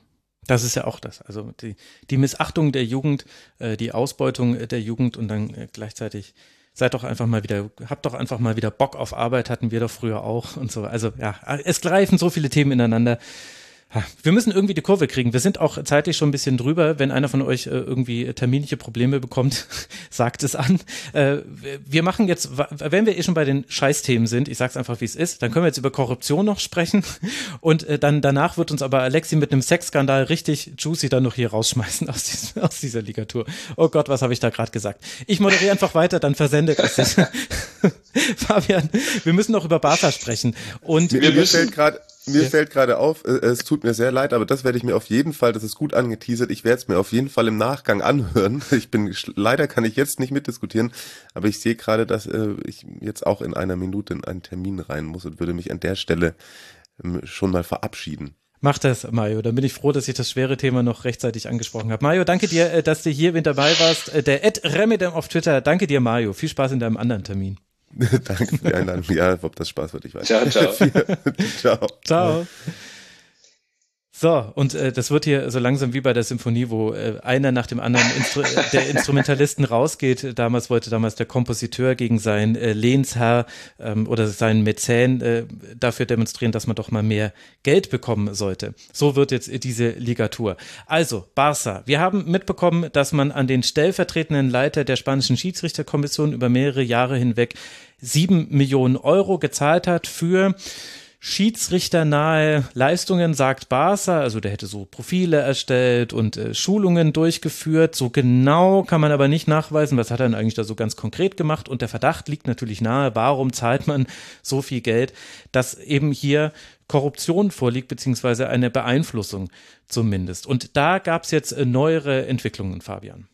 Ja, so viel Geld über so viele Jahre und ähm, das kam jetzt tatsächlich nicht nur den Spaniern Spanisch vor, sondern ähm, auch dem Gericht oder der spanischen Staatsanwaltschaft, die äh, eine offizielle Anklage äh, gegen den FC Barcelona eingeleitet hat und die wurde jetzt auch gestern stattgegeben. Das heißt, der Fall FC Barcelona äh, beziehungsweise ja die äh, der Fall über die äh, Schiedsrichterzahlungen oder die Zahlungen an dieses an diesen Schiedsrichterausschuss das wird jetzt vor Gericht ähm, ausgeführt, das ganze Thema. Da werden die verschiedenen Parteien vorgeladen und es kommt also hier zu einem richtig ähm, großen Gerichtsfall. Und ähm, da können wir wirklich sehr gespannt drauf sein, wie das ausgehen wird. Denn in Spanien, und das wissen wir, glaube ich, ja alle inzwischen, äh, werden diese zwei großen Teams, Real Madrid und FC Barcelona, normalerweise behütet und beschützt wie der eigene Augen, äh, Augapfel. Und es ist tatsächlich ähm, ja jetzt ein sehr interessanter Schritt, wie ich finde, dass es jetzt wirklich zur Gerichtsverhandlung kommt. Denn es könnte wirklich derbe Konsequenzen natürlich dann äh, äh mit äh, gegen den FC Barcelona geben. Ich denke da auch an die Geschichte, die bei Juve äh, passiert ist äh, in Italien und so weiter. Wir werden sehen, ob es so weit kommt, aber Fakt ist natürlich, äh, wenn man einem Schiedsrichterausschuss oder dem Vizepräsidenten des spanischen Verbandes des Schiedsrichterausschusses über ähm, ja, 17 Jahre äh, dann 7 Millionen Euro zusteckt, äh, dann hat das einen Fadenbeigeschmack und ich bin sehr gespannt, muss ich tatsächlich sagen, was dabei rauskommt und vor allen Dingen, ob dann wirklich ähm, auch eine dementsprechende Verurteilung stattfinden wird. Und hat sich Real dazu inzwischen eigentlich positioniert? Weil das hatte ich in der letzten Ligatur angesprochen, in der wir das Thema hatten, dass die auffallend ruhig waren und eigentlich sogar eher kritisch, wobei man äh, es halt auch ein bisschen schwierig voneinander zu trennen ist. Geht es hier um die Sache und geht es vielleicht um eine ganz, ganz äh, mögliche, also ist jetzt nur eine, eine, eine Vermutung oder eine These, es könnte ja auch eine Mitbeteiligung gegeben haben, auch auf Seiten von Real, also weil häufig war es bisher so, dass Dinge, die Barca gemacht hat, auch Real gemacht hat, ohne dass ich da irgendetwas wüsste, also mit aller Vorsicht gesprochen, oder ob es einfach nur daran liegt, dass halt Real im Clinch liegt mit dem spanischen Verband und das jetzt schon seit Jahren und eigentlich in die Super League will und so weiter und so fort und da auch männliche Egos aufeinander äh, prallen. Also Real Madrid hat zumindest jetzt ähm, dieser gemeinsamen Klage auch zugestimmt und ist da quasi ähm, ja mit, mit anderen Vereinen in die Bresche gesprungen, um dieses ähm, Gerichtsverfahren einzuleiten. Dementsprechend hat sich Real Madrid da jetzt auch klar positioniert. Und ähm, du hast aber einen Punkt angesprochen und der, darüber glaube ich, sollten wir uns schon auch im Klaren sein, auch Real Madrid, vielleicht nicht in der Art und Weise, wie es der FC Barcelona gemacht hat, aber auch Real Madrid hat seine Finger überall drinstecken, ob es in der Politik sei, ob es bei den Schiedsrichtern sei. Ähm, auch die wissen, ähm, ja, ähm, sich die Gunst der, der Liga und ähm, des spanischen Verbandes zu sichern. Also ähm, die sollten trotzdem das Ganze mit Vorsicht genießen. Ähm, die wurden halt im Moment nicht irgendwie dabei erwischt, sage ich jetzt mal vorsichtig. Aber ich bin mir sehr sicher, dass auch dort ähm, Sachen passiert sind, die nicht alle völlig äh, einwandfrei waren. Und dementsprechend ja äh, tut Madrid äh, Real Madrid äh, ganz gut sich da noch ähm, zurückzuhalten. Wie gesagt sie haben jetzt damit zugestimmt dass dieses Verfahren eingeleitet wird was auch absolut ähm, normal ist. Wie gesagt das haben alle anderen Vereine ja auch gemacht. Aber äh, sonst halten sie sich noch relativ ruhig und da da tun sie auch gut daran denke ich mal. Mhm. Und jetzt ermittelt ja dann, glaube ich, der Richter ist es doch in Spanien, glaube ich, oder die Richterin, äh, je nachdem, äh, der, der dann die Entwicklung übernimmt. Also Staatsanwaltschaft reicht Klage ein und dann ist es ein Ermittlungsrichter. Genau. Ja dann, glaube ich. Genau so ist es. Ja, Wir, also ich habe das Gefühl, dass, oder was heißt das? Ich habe das Gefühl, wir werden da noch oft genug drüber sprechen, deswegen reicht vielleicht äh, dieses kurze Update, denn ich weiß, alle Hörerinnen und Hörer, die warten doch jetzt sowieso auf den Sexskandal bei Angers, beziehungsweise was da überhaupt los ist. Alexi, bring uns auf den aktuellen Stand. Wie viel müssen wir über Sportliches reden? Muss ich jetzt überhaupt die Tabelle der Ligue 1 aufmachen und gucken, wie es um Angers gerade so steht? Oder hat es damit gar nichts zu tun? Das ist eine gute Frage. Also man kann schon kurz äh, zusammenfassen, dass Angers vergleichbar ist von der sportlichen Entwicklung, aber auch vom Interesse in Frankreich zu diesem Verein, nämlich gar keine mit der TSG Hofenheim. Ähm, weil Angers jetzt jahrelang der Ligue 1 war. Äh, man hatte den französischen Christian Streich lange, Stefan Moulin, der über zehn Jahre dort äh, der Cheftrainer war und seit er weg ist, geht es nur bergunter. Äh, und in dieser Saison hat Angers jetzt nach 28 Spieltagen, äh, 27 Spieltagen 10 Punkte geholt.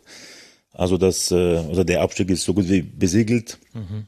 Und man sollte jetzt im Sommer oder könnte ohne Trainer dastehen, ohne Mannschaft, aber vor allem ohne Präsidenten, denn er wird angeklagt von äh, Said Chaban ist die Rede, der Präsident von Scodanger, übrigens äh, als bester Vereinspräsidenten der Ligue 1 2019 gewählt. Er ist jetzt ähm, von sieben Mitarbeiterinnen äh, angeklagt worden wegen sexueller Belästigung, wenn nicht mehr. Und ähm, jetzt muss er vor Gericht im Juni. Dazu also die, diese Geschichte kam schon vor eineinhalb Jahre raus und dann zu dem gleichen Zeitpunkt äh, wurde ein Spieler auch von einer Frau angezeigt, weil er ja vor der Haustür, also es war seine Nachbarin, hat seine Hose runtergemacht und sein bestes Stück gezeigt zur Nachbarin, die ihn dann sofort angezeigt hat. Und das war der Anfang vom Ende für Angers, denn danach kamen immer mehr solche Geschichten. Letzte äh, Geschichte, letzte Woche mit dem äh, Interimstrainer Abdel Boisama, der äh, einen Spieler schützen wollte von ihm, der auch angezeigt wurde wegen sexueller Belästigung oder Vergewaltigung sogar. Und Boisama hat äh, den äh, unglaublichen Satz rausgebracht, aber wir haben eh alle schon äh, Frauen sexuell äh, äh, angefasst. Und das war natürlich fatal für ihn. Er musste dann äh, seinen Posten sofort abräumen. Und jetzt steht Angers ohne Trainer da. Und das äh, sorgt natürlich für einen Skandal nach dem anderen und für ein sehr schlechtes Image eines Vereins, der bisher schuldlos war, äh, äh wirklich ein absolutes ähm, Vorzeige-Profiverein war äh, in den letzten Jahren bis, wie gesagt, seit 2021, 2022 äh, wo diese, wo dieser Verein einfach nur noch mit äh, oder für negative Schlagzeilen sorgt und äh, jetzt nicht nur extra sportliche äh, Sachen, sondern jetzt auch natürlich sportliche Sachen. Und man hat das Gefühl, dass dieser Verein wirklich äh, äh, an die Wand gefahren wird und dann durch diese sexuelle Geschichten auch noch wirklich ganz große Probleme haben wird, um sich davon zu erholen, weil äh, man hat schon das Gefühl, dass dieser Verein ähm, in der nächsten Saison auch um den Klassenhalt der zweiten Liga kämpfen muss, weil wer wird dieser Verein übernehmen, mit welchen finanziellen Mitteln? Und wohl in einem Zeitpunkt, wo man ein nagelneues, renoviertes Stadion bauen lassen hat und wirklich sehr modern ist, mit einem auch großen Kern an Fans. Aber die, all diese Geschichten sorgen natürlich für Skandale, aber auch für äh, Tristesse da an äh, oder in Angers. Mhm. Aber wenn das zum Beispiel sieben Mitarbeiterinnen sind, dann spricht es ja auch dafür, dass es über einen längeren Zeitraum passiert ist, diese sexuellen Übergriffe. Und gleichzeitig ist es ja bei weitem nicht das Einzige, was wir jetzt im, Männerfußball erlebt haben, wo man solche Beispiele hat. Ich bin mir gar nicht sicher, ob jetzt unsere Aufmerksamkeit darauf hingeschärft ist oder ob gerade mehr Dinge als sonst an die Öffentlichkeit kommen, eben was äh, sexuelle Gewalt gegen Frauen angeht. Vielleicht liegt es auch daran, dass es inzwischen ein anderes Bewusstsein dafür gibt, Dinge zur Anzeige zu bringen. Glaubst du, Angers ist wirklich ein Einzelfall? Das ist natürlich jetzt hochspekulativ und so weiter, aber man muss jetzt auch nicht so wahnsinnig viel hypothetisch sich dazu denken, um halt Muster zu erkennen im Fußball, dass wir immer wieder Spieler haben, die wegen Dingen beschuldigt und angeklagt werden, dass wir immer wieder Vereine und männliche Funktionäre haben, die diese Spieler dann schützen, die auch sich selbst schützen. Wie blickst du da drauf? Einzelfall oder vielleicht Symptom eines größeren Musters? Ja, ich befürchte, dass es kein Einzelfall ist, weil ähm, warum soll es nur in Angers passieren? Eigentlich eine wie gesagt, ein Verein, den man nie hätte zutrauen können, dass solche Geschichten rauskommen auf einmal. Und ähm, mhm. denke schon, dass es bei anderen Vereinen der Fall ist, nur da werden die, ja, die, die, die Hauptschulligen wahrscheinlich noch geschützt. Die Frage ist, wie lange, weil irgendwann kommt eh immer alles raus und äh, ich wäre sehr verwundert, wenn da nichts mehr, nicht mehr, mehr rauskommt in den, in den nächsten Jahren, aber auch bei anderen Vereinen, auch mal in Deutschland oder, oder in England, ja, wo auch alles äh, unter dem Teppich versteckt wird, ähm, weil es kann nicht sein, dass bei Vereinen, wo so viel los ist, so viele Mitarbeiter und Mitarbeiterinnen, dass das äh, nur ein Einzelfall bleiben kann, das halte ich für so gut wie ausgeschlossen. Was ja schon ein unglaublich deprimierender Befund ist eigentlich und äh, dennoch muss man dir da natürlich zustimmen. Löst es denn auch eine größere Debatte aus in Frankreich? Das habe ich natürlich jetzt nicht so im Blick, wie die Medien über sowas berichten. Nicht unbedingt, weil Angers ist nur Angers, wie gesagt, es ist genau wie wenn jetzt in Hoffenheim auch solche Geschichten passieren würden, wäre mhm. natürlich Bild äh, Titelseite zwei, drei Tage, aber es, Hoffenheim ist nicht Dortmund, nicht Frankfurt und noch äh, auch nicht Bayern München und deswegen äh, kann man froh sein, in Anführungszeichen, auch wenn es sich komisch anhört, aber dass es nur Angers ist. Aber stell dir vor, es wäre bei Marseille oder Olympique Lyonnais oder ähm, natürlich auch Qatar Saint-Germain der Fall, dann, was es dann für Schlagzeilen bringen würde, dann wäre das natürlich auch äh, ein großes Thema in den französischen Tagesschau oder Tagesthemen. Ähm, aber es ist nur Angers und äh, hoffentlich bleibt so, dass, dass nicht andere Vereine kommen, dass alles normal verläuft. Aber ich befürchte schon, dass da, weil auch immer mehr rauskommt durch unsere heutige Welt, dass Angers nicht ein Einzelfall bleiben wird. Oh je, was für ein äh, deprimierendes Thema und ich möchte mich ausdrücklich dafür entschuldigen, dass ich das so launisch mit äh, Sexskandal anmoderiert habe. Ich hatte gehofft, dass es um irgendwas mit Consent geht und dass da einfach viele Leute Spaß miteinander hatten, aber das äh, war dann natürlich völlig unpassend. Da ja, habe ich einfach total die falsche Abzweigung genommen, weil ich mich nicht vorher informiert habe, was in Angers so los ist. Also dafür Entschuldigung, das war total unpassend und ja, aber gut, das äh, ist mir jetzt so passiert. Es tut mir sehr leid muss ich das nächste Mal ein bisschen besser arbeiten. Ihr zwei, ich danke euch, dass ihr euch äh, quasi, dass ihr in die Verlängerung gegangen seid mit dieser Ligatur, die nicht immer einfache Themen hatte, aber so ist es eben halt auch im Fußball. Wir, wir sind quasi das Abbild des Abbilds. Der Fußball ist ein Abbild der Gesellschaft und wir müssen dann dieses Abbild dann reportieren. Umso mehr danke ich euch beiden, dass ihr hier wart. Zum einen äh, Fabian Pakolat, der Ed Rosengartler auf Twitter. Danke dir, Fabian, dass du mal wieder hier mit dabei warst und dann bin ich sehr gespannt, was du dann äh, über das neue katarische Projekt Malaga in Zukunft so berichten wirst hier im Rasenfunk. Danke dir. Sehr gerne, Max, hat Spaß gemacht. Und äh, ganz herzlichen Dank an Alexi Menüsch. Äh, danke, dass du äh, auch diese äh, Themen neben dem äh, Platz mitbringst, denn sie sind wichtig. Danke dir, Alexi, dass du wieder im Rasenfunk warst. Danke, Max. Bis zum nächsten Mal. Ja, das nächste Mal, das wird dann in zwei Wochen stattfinden, so ist zumindest der aktuelle Plan, aber das ist unser aktueller Rhythmus. Nächste Woche werdet ihr im, ihr im Kurzpass hoffentlich zwei Folgen hören. Einmal zum letzten Frauenbundesligaspieltag, da möchte ich euch schon mal empfehlen. Die letzte Folge, da habe ich Svenja Huth vom VfL Wolfsburg interviewt und wir haben natürlich auch die Spiele analysiert. Im nächsten Frauenkurzpass wird dann Nina Lürsen von Werder Bremen interviewt werden. Wenn die euch noch nicht sagt, dann hört euch dieses Interview an. Danach wisst ihr, warum ihr ein Auge auf sie haben sollte. Ganz interessante Sportlerin, die auch eine Meinung hat. Das ist sehr wohltuend. Also, die, das wird dann am nächsten Montag erscheinen und am nächsten Donnerstag, so denn die Gästeplanung es äh, zulässt, werden wir hoffentlich über die zweite Männer-Bundesliga Deutschlands sprechen. Das ist das, was hier im Kurzpass passiert und in der Schlusskonferenz bekommt ihr natürlich am Wochenende wieder einen Rückblick auf den Männerspieltag der ersten Liga. Also, es geht einfach genauso weiter wie die letzten Wochen. In diesem Sinne, bleibt gesund, unterstützt den Rasenfunk bitte finanziell, rasenfunk.de slash supportersclub, denn nur diese Unterstützung macht den Rasenfunk möglich und nur das ermöglicht uns auch Unabhängigkeit. Und vielleicht haben wir heute auch so ein paar Themen gehabt, wo man gehört hat, ist nicht so schlecht, unabhängig zu sein. Macht's gut, liebe Hörerinnen und Hörer. Bis bald hier wieder im Rasenfunk. Ciao.